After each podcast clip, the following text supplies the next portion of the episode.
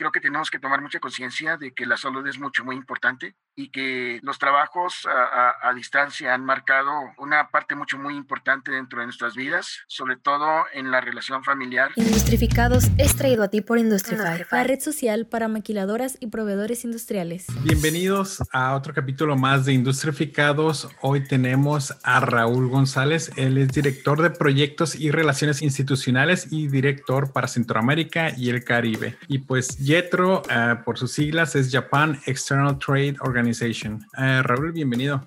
Gracias, muy buenas tardes, buenas noches, bienvenido y gusto saludarlos. ¿Por qué nos platicas un poco de lo que es JETRO y cómo es que llegaste ahí?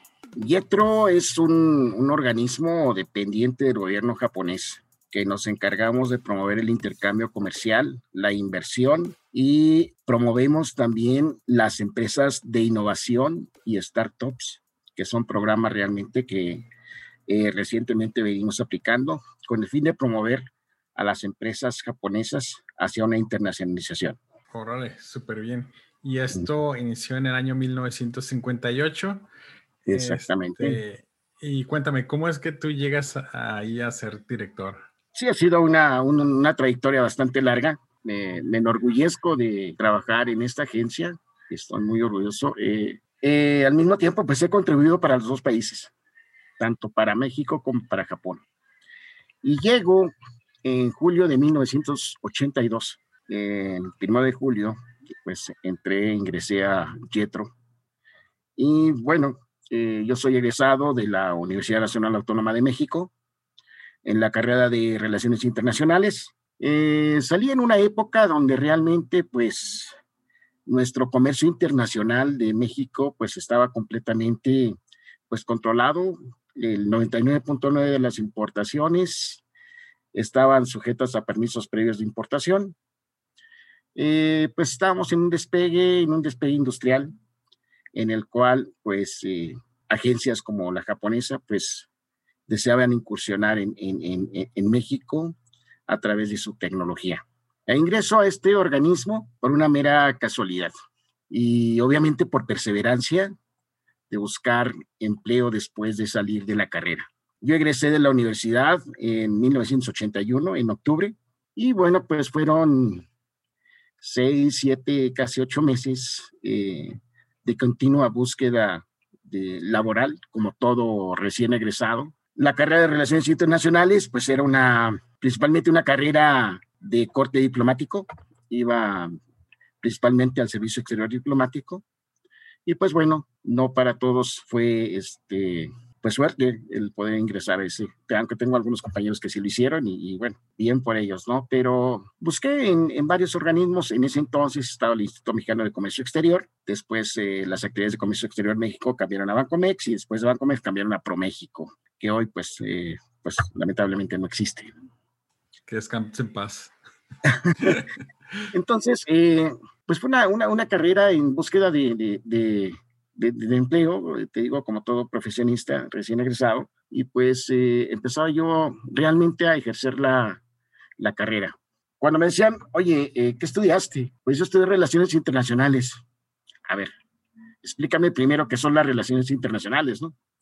digo, bueno, es una carrera así, así, y, bueno, realmente fue una carrera 100% teórica y muy chistoso que realmente cuando te enfrentas o me enfrenté a la realidad, llegué a una, una empresa privada en donde buscaba yo trabajo y me dice, bueno, aquí está tu, tus datos generales, ¿no? Porque currículum no lo tenía, ¿no? Y me dicen, este, después de tus datos generales, dime, ¿qué sabes hacer? una, una, una pregunta bastante, bastante difícil de contestar, puesto que mi carrera había sido pues 100% teórica. Afortunadamente, eh, tenía yo ya mi speech de tantas y tantas entrevistas en muchos lugares y llego a la embajada japonesa y pregunto, bueno, porque realmente antes no había ni LinkedIn, ni redes sociales, ni Indeed, ni nada por el estilo lo único que te, lo cual te podías apoyar, pues obviamente, pues eran en, en los diarios, en las ofertas de empleo y todo lo demás. Aunque después de salir, pues fui a buscar a diferentes organismos del gobierno federal donde pudiese yo encajar como un recién egresado. Aunque eh, durante mi, mis prácticas del servicio social estuve en la Dirección General de Aduanas de la Secretaría de Hacienda y bueno, ahí tuve un poquito de experiencia durante mi estancia como prestador de mi servicio social y bueno, pues digamos que esa era la, la práctica que me apoyaba y me soportaba en ese entonces.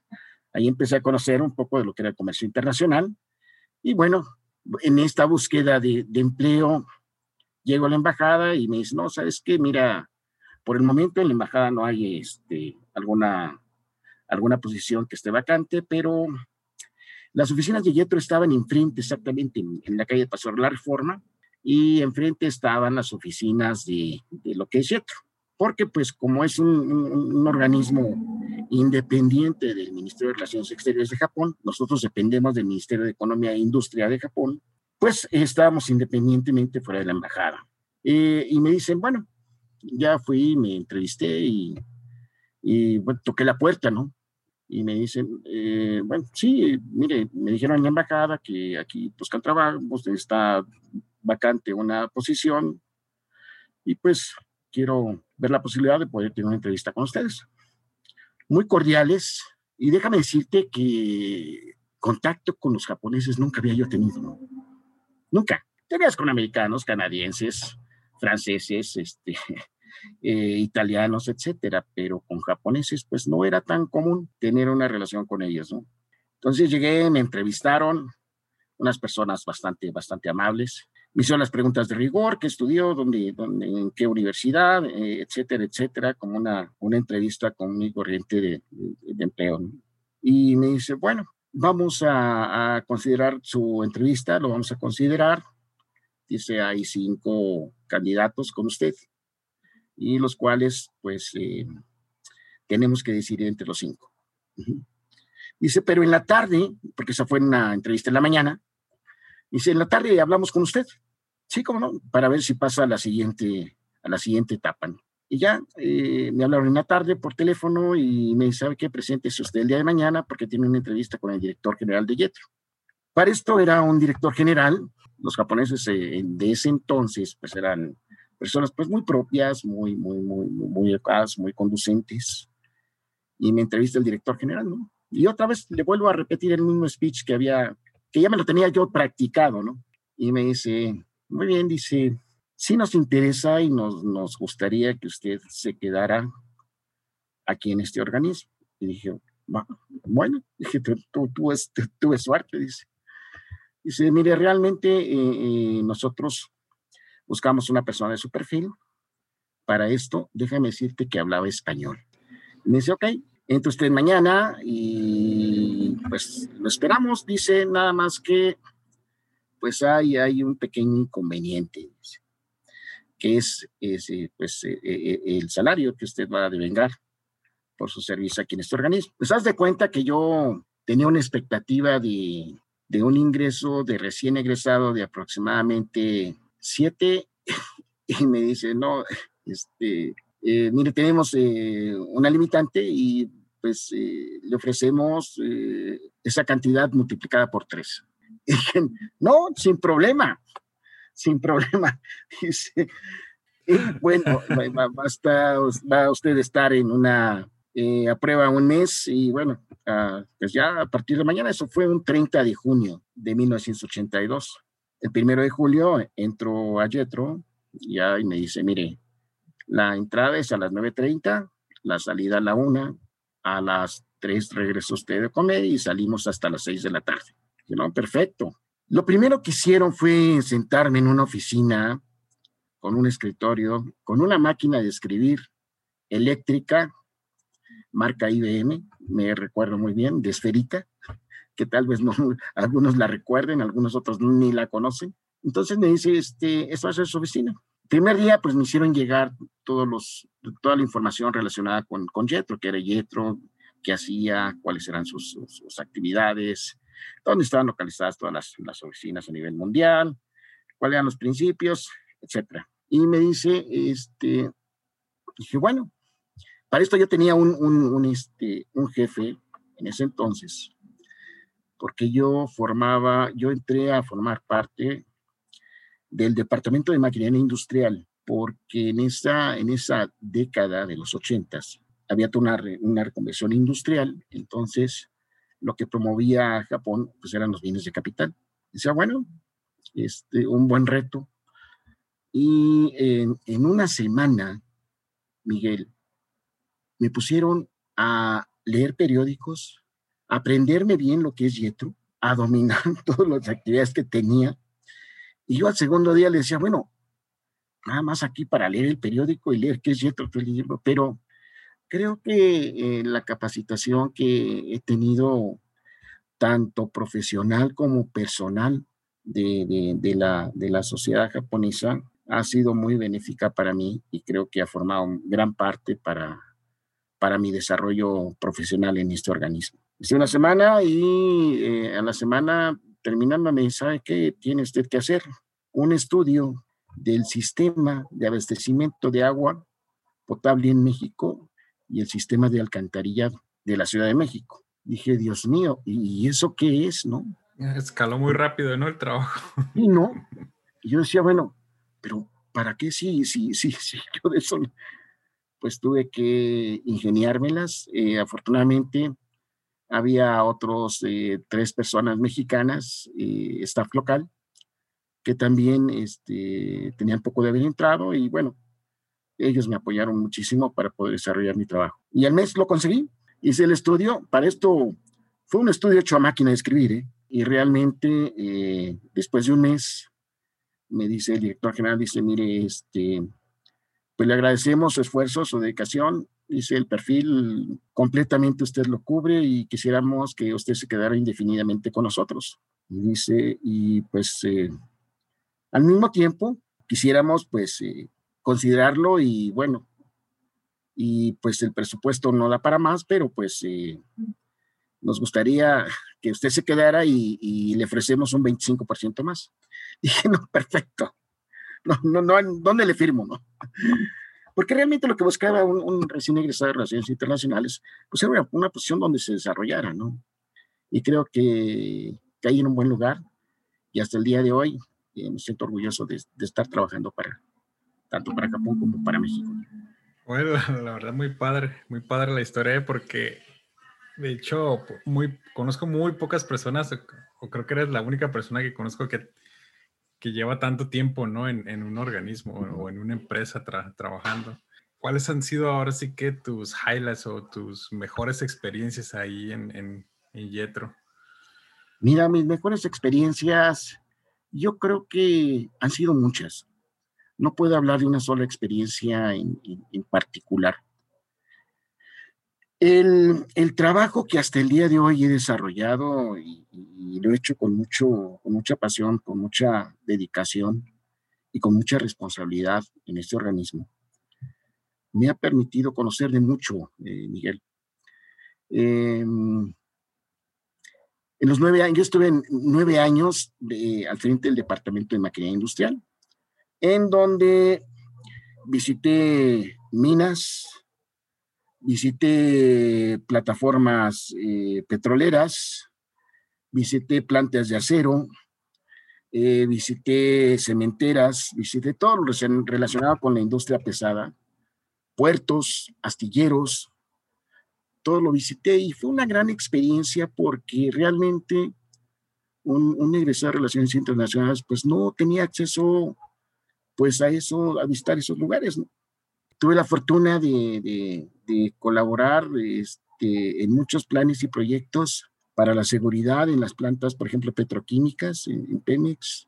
Estuve también visitando los proyectos de Lázaro Cárdenas Las Truchas, donde se establecieron las acereras, las plantas de fabricantes de tubos para industria petrolera, eh, para astilleros en Veracruz, para barcos, y, y, bueno, ha sido una experiencia bastante grande. Y esto ha sido por etapas, ¿no? Ha sido por etapas. Y la capacitación principal que, que llena a los japoneses, déjame comentarte una cuestión muy particular de, de, las personas que trabajan eh, eh, y en sí de los japoneses.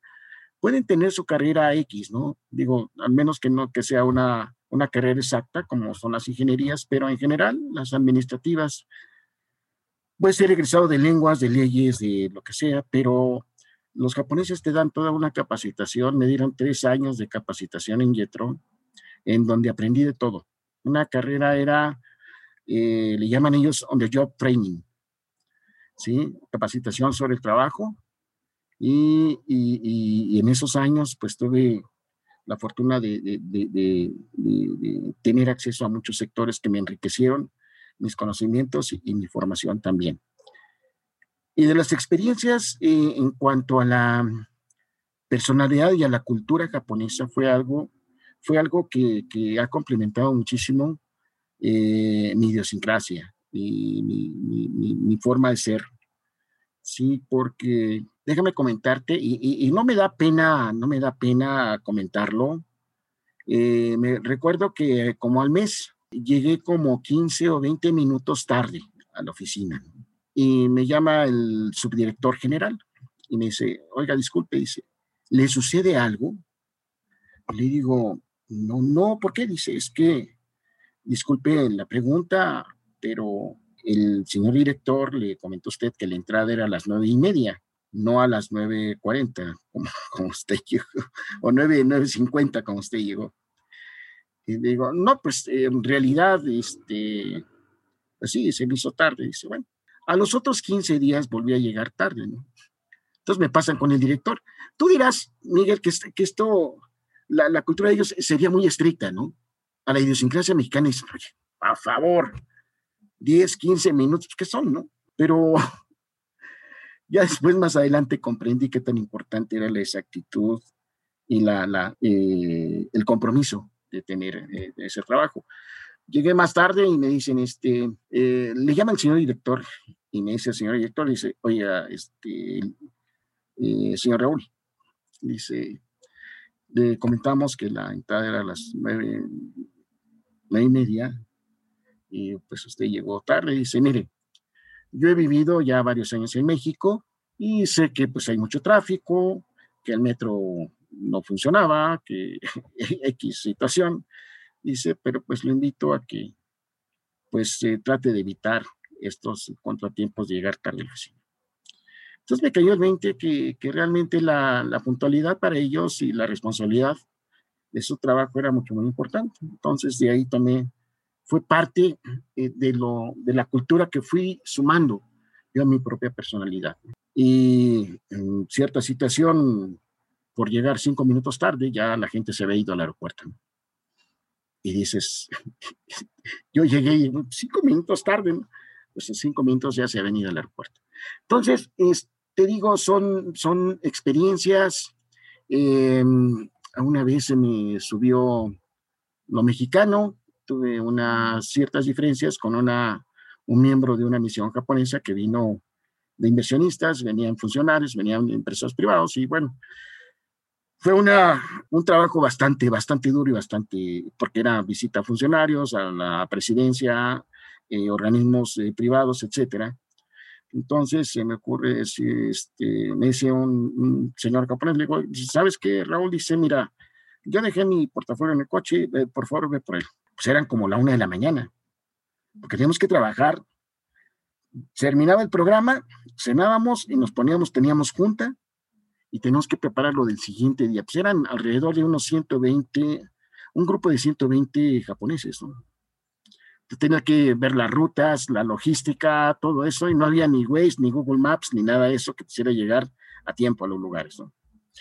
Eran tres autobuses, 10, 10 coches eh, privados donde tenían que ir pues los VIP de, de las empresas y de los funcionarios japoneses. Entonces yo estaba encargado de eso y digo, no, ¿sabe qué? Ahorita no puedo, yo estoy aquí ocupado. Pues no lo hubiera hecho, porque llegó el, uno de los eh, funcionarios de mi organismo y me dice, ¿sabes, Carol? Dice, te voy a pedir un favor, dice, un favor de amigos, dice, ve y pues, pídele una disculpa al señor. Digo, ¿qué? Yo una disculpa, pues él me vino a ordenar cosa que yo ni siquiera lo conozco ni nada. Dice, pero aquí somos un grupo y tenemos que responder y todos somos responsables de lo que pase y yo soy responsable de ti, de una disculpa. Y en el momento que tú le pides una disculpa, el Señor va a poder evaluar su error y va a, poner, va, va, a ponerte en una posición más arriba que Él. Dije, ah, a ver, espérate, Raúl. Es la una de la mañana, una y media, y no puede estar pensando que puede ser a un nivel este, más alto que el señor, puesto que ellos eran altos funcionarios, todo eso. Pues ya, como a las dos de la mañana, con una traductora y en inglés y todo eso, y, yo le decía, ¿sabe qué? Pues discúlpeme, este, creo que omití mi responsabilidad, sí, pues le pido una disculpa. El señor brincaba, no me puedes decir eso, no, no, no, no me pidas eso, por favor. Yo simplemente dice, no, no, no, yo tengo la culpa, yo tengo, yo tengo la culpa y te pido a usted mil disculpas, por favor. Y se agachaba, ¿no? Y dije, no, no puede ser. Y cierto, ¿no?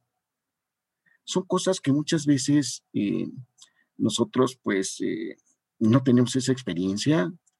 Y dices tú, bueno, el imprintarte y pararte y pedir una disculpa, creo que no es nada vergonzoso. Al contrario, te da un valor humano y te da un valor como persona muchísimo más alto, ¿no?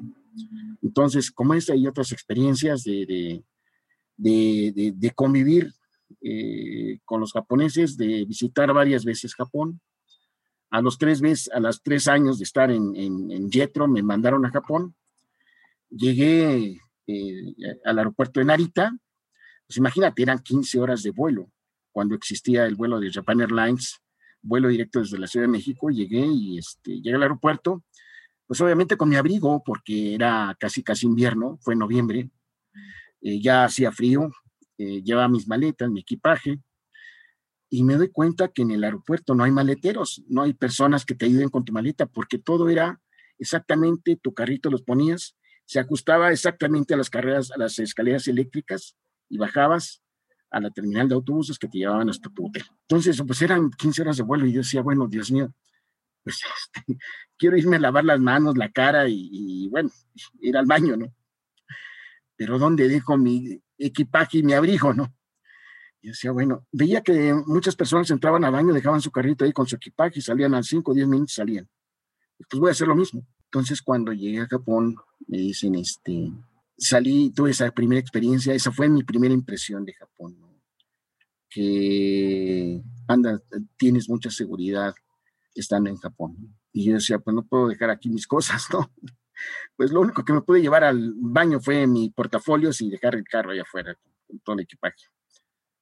Después tomé el autobús, te, ayudan los maleteros ahí de que están en, los andenes donde están los autobuses que te llevan al centro de Tokio. Eh, les dicen, bueno, vamos a, a, nosotros nos encargamos de su equipaje. Te dan tu boleto, agarras tu social autobús y te llevas hasta el centro de Tokio. Yo llevaba unos regalos, se me habían olvidado en la parte en el maletero del autobús. Me subí a un taxi para que me llevaran a otro hotel. Y me dicen, ¿sabes qué? Este, eh, antes de que se moviera el taxi, me dice un, un bellboy de ese hotel, me dice, oiga, señor, señor, espere, esta bolsa es de usted. Y era una bolsa de regalos y me, le digo, sí, sí, sí, sí es mía, hoy, disculpen. Como toda persona, agarré y quise darle una propina. Y me dice, no, no, no, señor, usted es un visitante para Japón sí, le damos la bienvenida, sea usted bienvenido, siéntase con toda la confianza aquí en Japón, disfrute su estancia y usted no necesita dar propinas en todo Japón para nada. Es un honor que usted esté aquí. No, oye, yo me sentía ceniciento ahí, ¿no? Y bueno, son, son, son experiencias tanto personales como de trabajo que dices, pues te las vas sumando a tu forma de ser. Claro. Oye, ya nos diste ahora sí que un contexto de, lo que es como la cultura japonesa, ¿no? En su nivel de, trabajo y nivel de ética. Este, sin hacer menos a, la cultura mexicana, ¿cómo es que, cómo tú crees que es que los japoneses se animaron a venir a México y decir, aquí podemos este, colaborar con ellos, abrir fábricas y tener proveedores y ser proveedores de, los mexicanos. ¿Cuál crees que, fue como que estaban pensando, ¿no? Cuando vinieron para acá. Mira, eh, hay algo bien cierto y, ha sido siempre el primer socio comercial de, Estados, de, Japón ha sido Estados Unidos. El mercado de Estados Unidos para todos los países del mundo es un, es un, mercado bastante grande. La locación, la localización geográfica de México, pues ha sido un beneficio no solamente para, para, para Japón, sino para muchos países también, que exportan sus productos al mercado norteamericano, tanto Estados Unidos como Canadá. Y de aquí también, pues eh, hoy en día, eh, utilizando las plataformas, eh, los, los diferentes acuerdos de, o tratados de libre comercio que tiene México con diferentes partes del mundo, pues también ser una plataforma de exportación de sus productos hacia otras regiones, aprovechando esto. ¿Y por qué los japoneses han venido a México? Industrialmente, déjame decirte que en el caso específico, eh, no había muchas empresas. Las empresas que se empezaron a desarrollar en, en la zona norte de México, pues datan de los años 60, eh, fines de los 60, donde pues hay una, una atracción de, del programa maquilador, donde la frontera se hace una de las partes más importantes. La, inversión más grande que había en esos entonces, y de las más, más antiguas, es la de Nissan mexicana.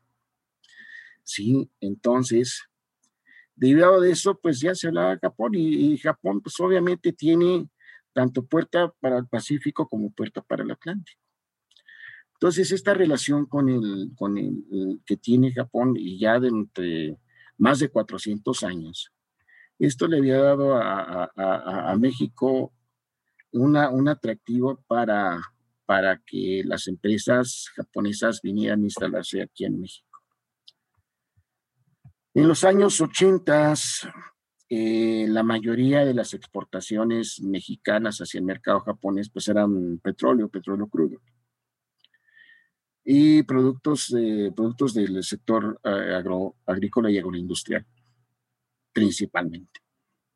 Y después se fueron sumando las manufacturas, y esto derivado de la, de la, del establecimiento de empresas maquiladoras en la zona norte eh, de nuestro país, ¿sí?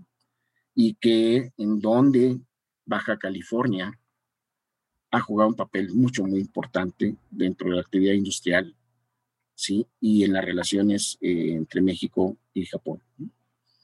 ¿Y por qué han venido? Pues obviamente porque representaba una, una localización estratégica cerca de su mercado y una mano de obra competitiva, eficiente, que como todos los países buscaban eh, una eficiencia en cuanto a costos de manufactura y obviamente eh, los japoneses siempre han tenido en mente competir ser competitivos en precios también, en los mercados internacionales. Y encontraron en México pues esas, esa cualidad que tenía. Pero no solamente eh, eh, fue eso, no, no, no, no fue que llegaron y ya estaba toda la mesa puesta. Fíjate que me tocó ser parte de, de un grupo de trabajo de localización industrial, en donde en esos años me recorrí toda la frontera eh, con sus diferentes, eh, con sus problemas de conectividad. Entonces me recorrí toda la frontera buscando información de localización industrial para las empresas japonesas con intenciones de establecerse en México. En cuanto a costos industriales, cuántos parques industriales había, eh, qué infraestructura contaba cada una de las ciudades más importantes, desde Matamoros hasta Tijuana, Ensenada, Mexicali. ¿Sí? Toda esa frontera me la recorrí y realmente pues se fueron encontrando las ciudades más importantes donde eh, podrían establecerse las empresas maquiladoras. Y en el caso de, del, del, mercado, del mercado de, Estados Unidos, pues obviamente el mercado de California es uno de los más grandes. Y también donde otras empresas japonesas ¿sí? tenían sus filiales o eran sus sister companies eh, que se establecieron también conjuntamente con, con, con, este, con su establecimiento en México. Y, y ahorita, ¿qué, ¿qué oportunidades son las que está viendo Japón, aparte de las que ya tiene establecidas? Mira, déjame decirte que, que, hay dos etapas, dos etapas, yo le llamo que, que, que fueron dos, dos booms en, en, en, México en cuanto a la inversión extranjera, en cuanto a la inversión japonesa en México. Uno fue el de la industria maquiladora.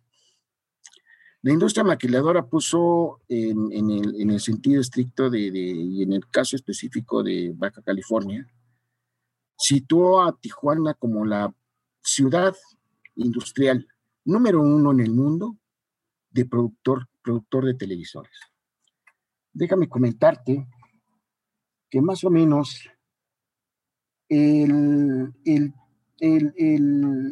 la producción nacional de maquiladoras japonesas hasta 1997 era de 23 millones 261 mil unidades en el 97. Que se producían, ¿dónde? En Tijuana. De esas, de todas las maquiladoras, la participación, el, el 44.2% en el 97, lo ocupaba Baja California, Sonora, Chihuahua y Tamaulipas. Entonces, eh, vemos que en, en cuanto a la participación mundial, déjame decirte, de televisores en el mundo en el 97, el 25% de esa producción mundial de televisores se fabricaban y se ensamblaban en estos cuatro estados. Y ese fue el boom, el boom número uno de la industria maquiladora japonesa.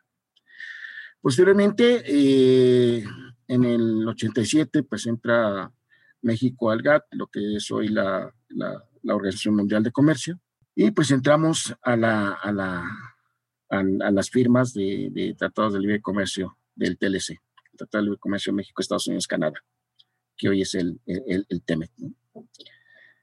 Entonces, eh, aprovechando toda esta, toda esta inversión, eran alrededor de unas, déjame decirte que en total había 54 empresas japonesas solamente en el sector eléctrico electrónico. ¿Sí?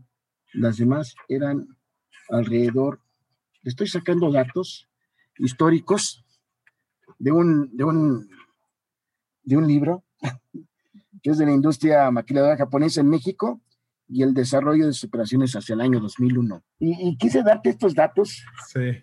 porque es una historia bastante interesante y, creo que vale la pena mencionarla porque hablando, hablando, hablando de Baja California y de Tijuana, creo que fue una gran decisión de las empresas maquiladoras estar, estar ubicadas en, en, estado de Baja California. ¿Y qué es lo que atrae?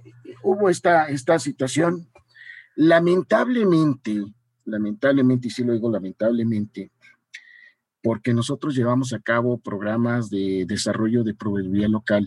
Ten en cuenta que el contenido local para la fabricación de muchos productos dentro de un tratado de libre comercio, como lo era con en, ese entonces, pues representaba mucho. Pues al 2001 las empresas eh, maquiladoras tenían que, pues obviamente, apegarse a, las, a los lineamientos del Tratado de Libre Comercio. Nosotros, previo a ese, a ese año, nosotros implementamos en Yetro un programa de alrededor de cinco años, donde trabajamos conjuntamente con la CANIETI, trabajamos con la Secretaría de Desarrollo Económico, trabajamos con los organismos empresariales, como el caso de, de ITAC, trabajamos con ellos, con la Comisión de, de, Industrial de Mexicali, que en ese entonces se llamaba, y bueno, trabajamos con, con todos los organismos empresariales para poder ubicar en México ¿sí? proveedores locales para la industria maquiladora del sector eléctrico electrónico en México de origen japonés. Lamentablemente, pues no, no había todo ese apoyo, todo ese soporte industrial que pudiese cubrir las necesidades de la industria maquiladora japonesa.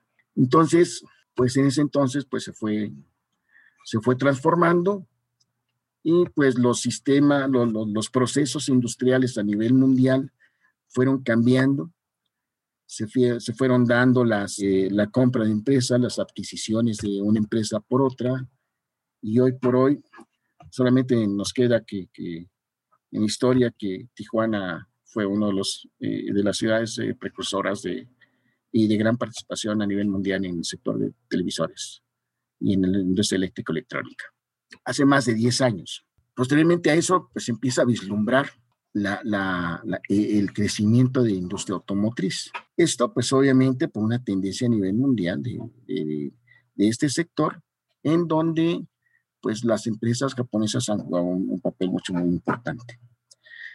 Aunque ya estaba Nissan aquí en México, eh, llega la, el interés de la empresa Honda, Honda de México, que se estableció en el Parque del Salto, Jalisco, en Guadalajara, y ahí empieza a, atraerse un cúmulo de interés de empresas del sector automotriz en México, japonés, para instalarse y ser proveedor de la industria japonesa. Hoy por hoy, eh, de 10 años, más o menos 12 años a la fecha, se em, empezó el boom de la industria automotriz japonesa en México. Y esto dio una aceleración en las inversiones japonesas, porque pues se estableció Mazda, se estableció Honda, se estableció eh, la planta de Aguascalientes de Nissan Mexicanas, tres, cuatro plantas que tiene, ¿sí? Se establecieron y Toyota, finalmente, que se establece en, en el Bajío, en el estado de Guanajuato. Y esto da, pues obviamente, una, un, una lluvia de inversiones y más o menos de 10 años a la fecha fue un promedio de alrededor de 100 empresas por año aproximadamente, entre 90 y 100 empresas por año aproximadamente. Y hoy por hoy son alrededor de 1.260 empresas japonesas que están establecidas en México. La mayoría del, son del sector automotriz, ¿sí? donde hay una gran participación en cuanto a inversión extranjera. Entonces, son, son dos periodos, dos periodos, pero a diferencia del sector eléctrico electrónico, a diferencia de ello, en el, en el sector automotriz, pues hemos también tenido todo un programa, un programa de desarrollo de proveedores desde, desde ese entonces. Y pues una de las, de las decisiones muy acertadas también de una de las automotrices, pues fue eh, el establecimiento de Toyota allá en, en, en, en Tijuana, en donde pues eh, el target era de, la fabricación de la camioneta Tacoma para el mercado de Estados Unidos. Entonces, han sido dos, dos etapas, dos periodos de, del movimiento industrial japonés en México, en donde pues eh, la participación de las empresas, no solamente japonesas, eh, sino también mexicanas, porque implementamos también todo un programa para desarrollar proveedores locales para la industria automotriz japonesa en México. Entonces, estas dos, estas dos etapas de, la inversión japonesa en México, pues han marcado, han marcado eh, esta relación entre los dos países de una manera muy importante. Hoy por hoy, eh, aproximadamente una tercera parte de la producción de automóviles en México son de marcas japonesas y eh, una parte similar más o menos de su participación eh, en, las exportaciones mexicanas. ¿no? Y creo que, que, todavía falta mucho por hacer. ¿Y cómo es que Jetro ah, ahora sí que une eh, todos estos elementos? ¿Hace eventos, convocatorias, este, Mira, mira eh, Jetro, al ser un organismo promotor, nosotros nos encargamos de generar información estratégica para la toma de decisiones de las empresas japonesas en base a los programas que vamos desarrollando, ¿sí? Por etapas, vamos desarrollando proveedores. Eh, si tú eh, eh, estuviste presente, creo que estuviste presente en la, en la presentación que hice con DEITAC, realmente sí. pasada, hemos trabajado muchísimo. Podrás apreciar que fuimos formando una base de datos, ¿sí? De empresas mexicanas que quisieran y tuvieran intención de ser proveedores de la industria automotriz japonesa en México. Eh, trabajamos en equipo en, en, Jetro y también conjunta y apoyándonos también en muchas de las ocasiones con eh, expertos del sector automotriz que nos ayudaron a hacer un diagnóstico de las empresas mexicanas. Se les dio asesoría, se les dio capacitación de cómo hacer negocios con los japoneses, de qué certificaciones requerían, de qué procesos y cuáles eran la forma más idónea de llegar a, tener una relación de proveedor con las empresas japonesas. Mucho del trabajo lo, hemos, eh, lo hicimos nosotros. ¿Por qué? Porque la mayoría de las empresas inversionistas japonesas en México pasa por nuestro organismo, en donde se le da pues, toda una información estratégica, vuelvo a repetir, para que ellos tomen su decisión. Se les da las cuestiones regulatorias, las cuestiones legales, las cuestiones de, la, información sobre infraestructura, de cuáles lugares son los, los, más idóneos, eh, de cuáles eh, gobiernos estatales tienen ciertos o cuáles incentivos, los desarrolladores de parques industriales, cuál es la infraestructura con la que cuentan, toda la información logística que hay, toda la información en costos industriales. Entonces, esto es una información mucho, muy valiosa que por esta razón nosotros hemos venido trabajando tanto con entidades del gobierno federal, tanto como organismos y secretarios del de los gobiernos estatales y algunas veces municipales para poder poderles ofrecer a, a las empresas y los inversionistas japoneses toda la información necesaria para esa toma de decisiones. Y con esto, con estos eventos, aparte de hacer eventos de proveeduría para las empresas japonesas, donde nosotros hemos juntado a las empresas japonesas y, muestran ellos sus propias necesidades de proveeduría y trabajamos conjuntamente con gobiernos estatales, donde ellos convocan a los fabricantes mexicanos para poder encontrar la proveeduría local en México. La verdad está muy, muy padre. ¿Y cuál es el, plan ahora hacia el futuro? ¿Qué es lo que sigue? Mira, lo que sigue, pues obviamente es, mostré la, la vez pasada en mi presentación las necesidades y los requerimientos de proveeduría. Y ahí pues, son estampados, este, inyección de plástico, eh, son procesos también, sintetizado, etcétera, etcétera, que son procesos que requieren que sean sustituidas estas importaciones que están haciendo actualmente las empresas japonesas y, la, los encuentren en México. Hemos eh, eh, estado en una búsqueda eh, bastante, bastante importante, bastante, bastante agresiva para la búsqueda de nuevos proveedores para locales para las empresas japonesas en México. Y eso es en lo que estamos trabajando, en desarrollar la productividad para esta industria. Aparte de entrar a un nuevo, a un nuevo, a un nuevo sector que hoy por hoy y que la pandemia nos ha ayudado a, a darle esa velocidad, que es el sector de la innovación y startups en México. Queremos, hay una política del gobierno japonés de internacionalizar a las empresas pequeñas y medianas y sobre todo a las empresas innovadoras y encontrar en el mundo un socio comercial para estas empresas para hacer alguna alianza, alguna coinversión con ellas o, simplemente eh, eh, exportar su tecnología de estas startups en México. O también, ¿por qué no? Estamos también en un programa de promover la inversión de empresas mexicanas hacia Japón. Actualmente hay alrededor de 7, 8 empresas mexicanas que tienen ya este, inversión allá en Japón, tienen su representación allá en Japón y creo que es, es hora de que también ¿por qué no? Buscar la posibilidad que empresas, y que sí las hay, empresas mexicanas de, que, están desarrollando alta tecnología, sí, eh, pudiesen tener una participación en el mercado japonés. ¿Cuáles son las características que tiene que tener la empresa? Mira, pues obviamente tiene que ser una, eh, haber desarrollado una, una tecnología que contribuya a facilitar la vida de la sociedad japonesa.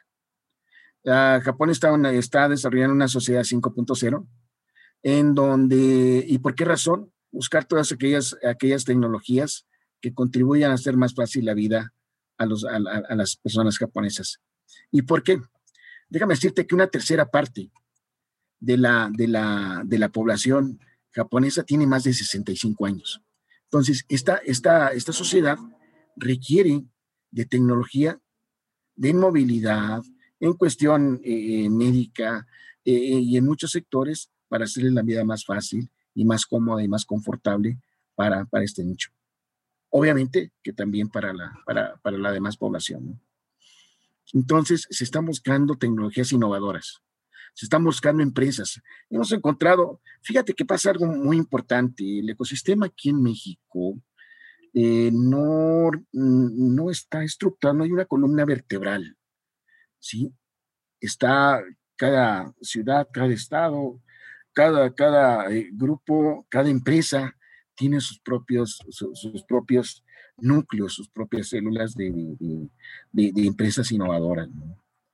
Entonces nos hemos dado a nosotros a la tarea de ir ubicando aquellas empresas que pudiesen ser candidatos para poder participar en eventos, eh, en exposiciones en Japón y poderlas lanzar hacia el mercado japonés.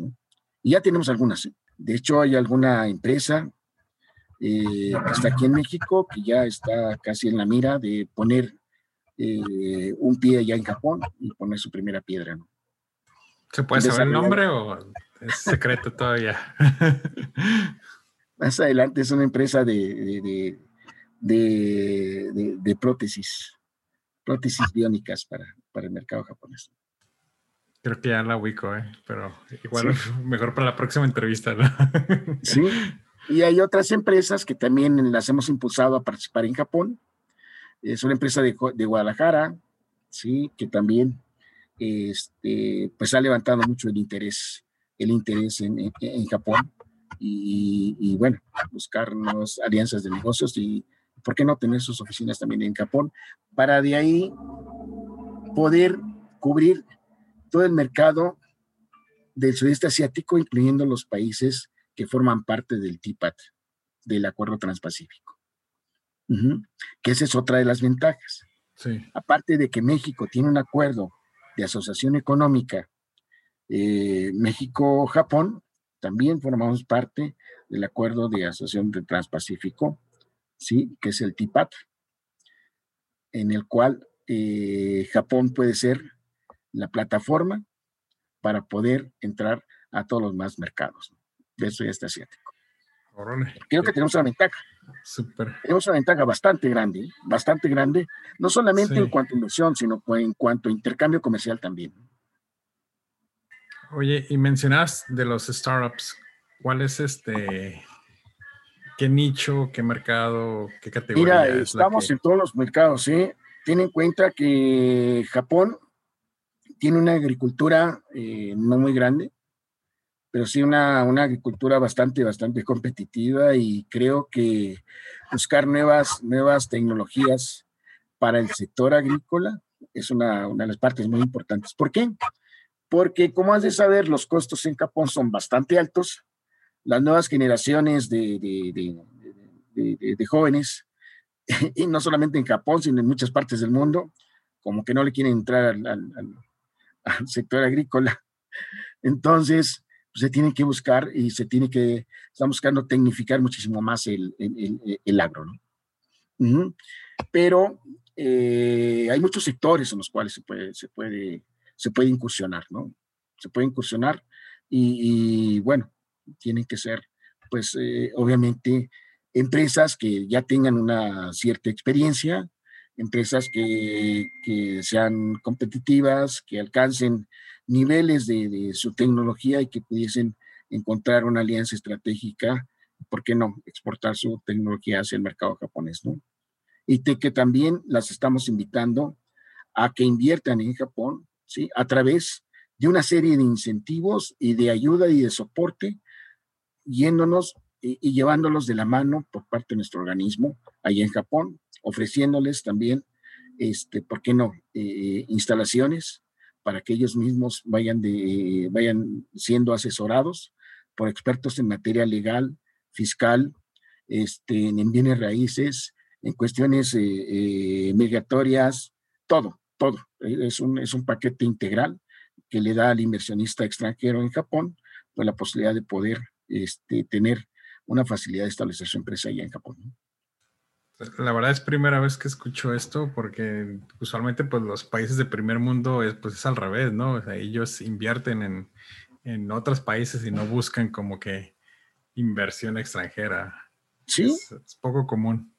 Sí, Japón está en esto y, y, y esto, esto es a, a, manera, a manera nacional, pero cada prefectura, y comparémonos aquí con México, cada estado, tiene su propia, sus propios incentivos para invertir en, ciertos lugares, ¿no? Entonces, cuestión de que se acerquen con nosotros, si tienen algún proyecto y tienen las intenciones de, llegar a Japón, pues con todo gusto este, podemos asesorarlos en esa materia, ¿no? Raúl, pues la verdad ha sido muy enriquecedora esta conversación. Este, ¿En dónde te podemos encontrar? ¿Redes sociales, correo? redes sociales, mi correo electrónico es Raúl guion bajo González arroba jetro.go.jp. Sí, Jetro con J. Exacto, con J. Perfecto. O, diríamos Jetro. ¿Sí? Pues, pues llegamos a la sección de preguntas concretas. La pregunta es concreta, la respuesta igual te puedes explayar hasta donde gustes. primera pregunta, ¿cuál es tu comida favorita? Mi comida favorita, mira, yo soy, este, tengo uno de los vicios más, más grandes del mundo, que es, que es la comida. La comida favorita, me encanta de toda, me encanta de toda y tanto disfruto la japonesa, eh, disfruto la mexicana, no se diga la de la de Ensenada. Este, soy amante, soy amante de la comida y, yo no discriminas. no discrimino, no discrimino. Mientras, mientras se, vea bien a los ojos, fíjate que, que dicen, dicen los japoneses que el amor, que el amor y, las, y, el gusto por la comida entra primeramente por los ojos. Y creo que, que, es muy válido. Cuando la ves y cuando veo la comida ya en, Ensenada o en Tijuana, la comida de baja es una delicia. Y por no discriminar a los demás estados, yo cualquier lado, cualquier estado que voy, cualquier lugar que voy, siempre busco lo que es, se hace ahí lo tradicional. ¿no? Claro, soy La mejor bebida. La mejor bebida, la cerveza. El mejor libro. El mejor libro, que en el, en el, en el caso de libros, me gusta mucho la, la, la, novela. La novela de diferentes autores. No tengo uno, uno en específico, ¿no? Pero la novela me atrae muchísimo. El mejor momento. El mejor momento, hay dos, dos el mejor momento de eh, mío es eh, con mi familia y con mi trabajo. Y con mis amigos. Si pudieras regresar al momento en que terminaste la prepa, ¿qué decisiones cambiarías? Creo que no, no la cambiaría. Creo que estoy, estoy satisfecho con lo que, por el camino que he recorrido. Soy afortunado porque no erré, estoy en mi carrera, me gusta mi trabajo. Hasta el día de hoy, todas las, actividades que he llevado en mi, en mi trabajo y en mi vida personal las disfruto disfruto a mi familia y disfruto a mis hijos. Súper bien. ¿La mejor compra que hayas tenido por menos de 100 dólares? Por menos de 100 dólares, ah, un reloj como el que tú estás viendo a mi espalda. Ah, órale, de los tradicionales de... Está padre. Sí, es, sí, es, es, eh, soy amante de los relojes. Sí, esto me lo encontré bueno en el mercado. Entonces, soy amante de los relojes. Entonces, ese me costó menos de 100 dólares. Está padre, está padre. La peor compra. Igual puede que no haya y está bien, ¿no? La verdad. Cuidas mucho tus gastos. No, fíjate que si algo me ha enseñado a mi esposa es comprar lo necesario. Algunas me, mis gustos, como mi reloj, pero bueno, ese soy. Que yo recuerde mal compra, pues no. no, tengo no, no, se vale, se vale. Última pregunta. Si pudieras enviarle un mensaje de WhatsApp a todo México, ¿qué diría? Mira, eh, diría que realmente estamos en un momento bastante importante en nuestras vidas. El año pasado cambió mucho la forma de pensar de nuestras vidas, hacia dónde vamos. Hemos recorrido, creo, en años lo que nos hubiese tomado tal vez 5, 6, 7, 10 años. Los hemos experimentado tanto en la forma personal como en la forma este, laboral. Creo que tenemos que tomar mucha conciencia de que la salud es mucho, muy importante y que los trabajos a, distancia han marcado eh, una parte mucho, muy importante dentro de nuestras vidas, sobre todo en la relación familiar. Muchas de las veces las, eh, sé que está muy largo, ¿no? Este WhatsApp, pero eh, creo, no, no, lo puedo resumir en, en, dos, tres palabras y, y, creo que ha dado muchísimo para, para, encontrar ese punto de encuentro y de relación familiar estando dentro de la casa, ¿no? Y creo de, dentro de mis, eh, 39 años de trabajo, mi esposa también trabaja, mis hijos van a la escuela, bueno, ahora solamente está una hija con nosotros, pero bueno, nunca habíamos pasado, experimentado tanto tiempo juntos, trabajando cada quien en su, en su área, ¿no? Muchas gracias, Raúl. De nada, Miguel, y realmente fue un placer y y agradezco mucho la, entrevista contigo. Industrificados es traído a ti por Industrify, la red social para maquiladoras y proveedores industriales. Y antes de cerrar, quiero agradecerte por estarnos escuchando y me gustaría saber un poco más de ti. Si te gustó el podcast, danos 5 estrellas y déjanos un comment en Apple Podcasts. También nos puedes encontrar en Facebook e Instagram. Y hasta la próxima.